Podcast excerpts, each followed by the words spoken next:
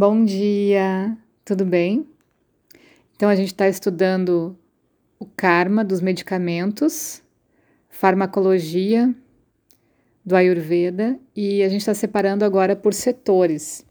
Então, a gente já estudou as drogas anabólicas e catabólicas, os medicamentos que são bons para disfunções maternas e femininas, medicamentos que são úteis para o sistema urinário, os medicamentos para doenças respiratórias. E dentro desse grupo, que é subdividido em, em seis categorias, a primeira são medicamentos antitussígenos, Casa Rara.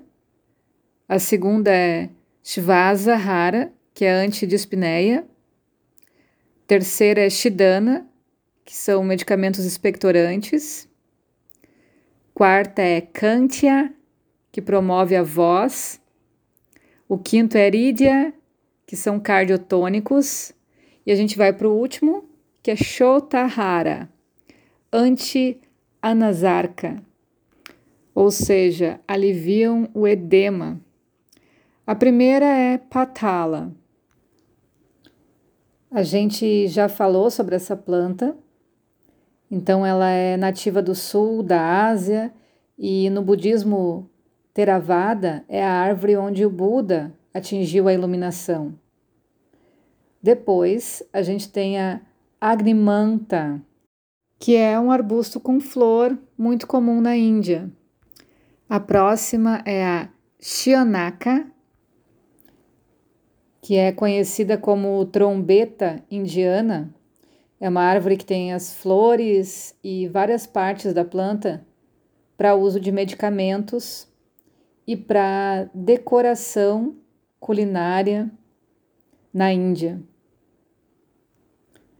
Depois a gente tem a bilva, que é nativa da Índia, é uma árvore considerada sagrada pelos hindus.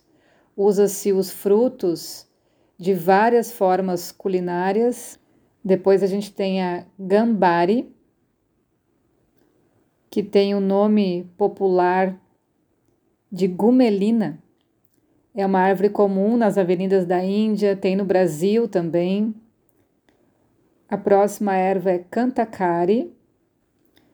Essa é uma planta também nativa da Índia, uma planta selvagem, antioxidante, e os frutos são comestíveis.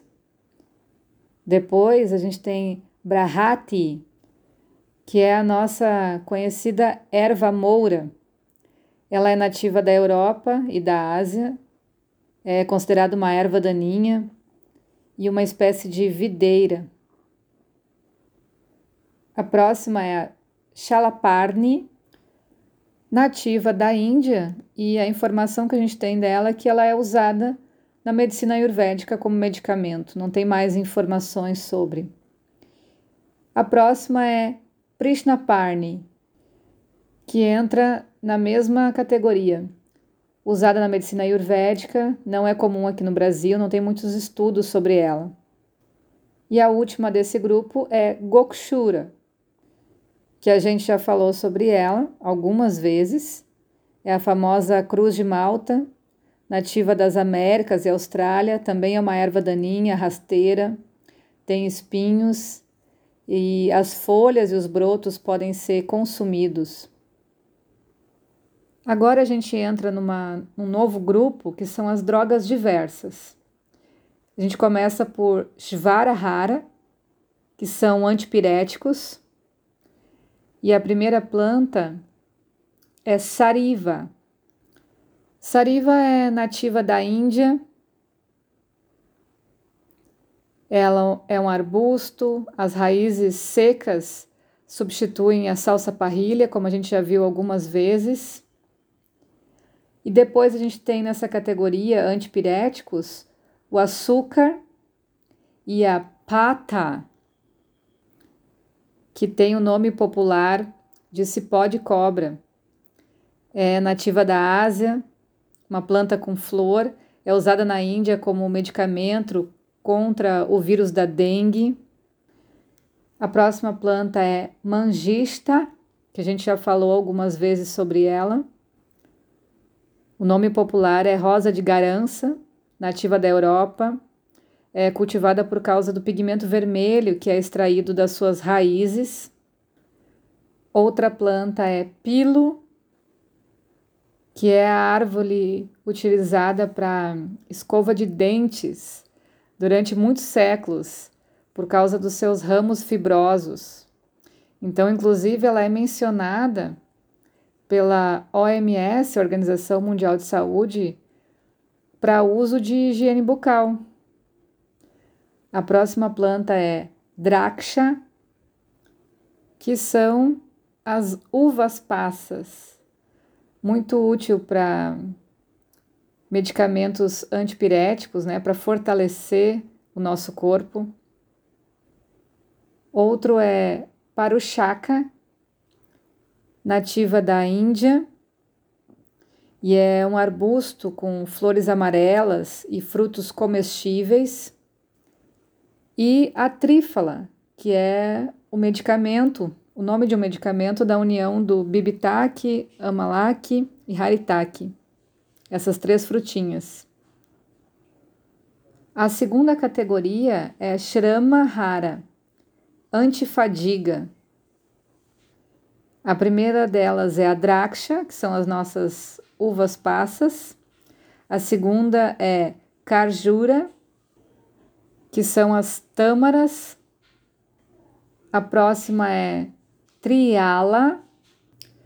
Essa priala é uma árvore que produz sementes comestíveis, tem sabor de amêndoa e é utilizado na culinária indiana. A próxima é Badara, que a gente já falou algumas vezes, é a frutinha vermelha conhecida como jujuba seca. A próxima planta é Dadima, também, que a gente já falou algumas vezes que é o romã.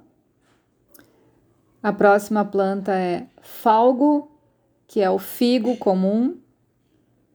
A próxima é paruchaca, que é um arbusto nativo da Índia, tem flores amarelas e frutos comestíveis. Outra planta é ikshu, que é tão popular no Brasil, cana-de-açúcar. A outra é Iava, que é a cevada. E por último, tem Shasti, que é uma variedade de arroz.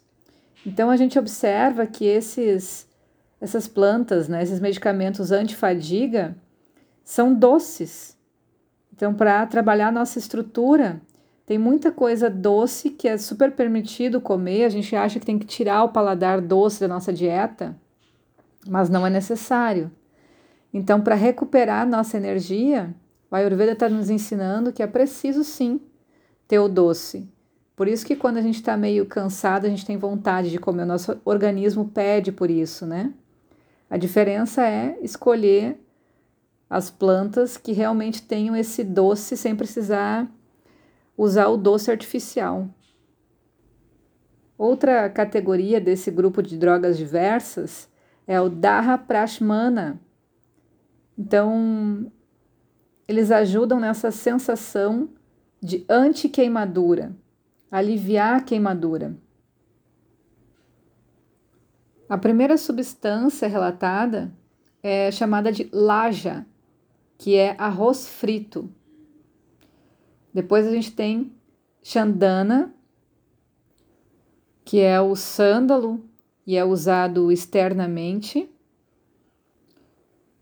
O fruto de Kashmaria, que é uma árvore da Índia e ela cresce rápido em solos úmidos.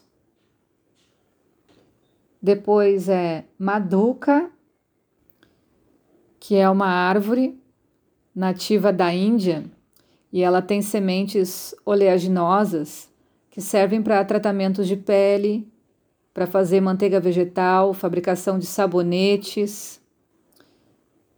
Outra substância é o açúcar, depois a lótus azul, a Ushira, que é o capim vetiver ou patchouli, nativo da Índia.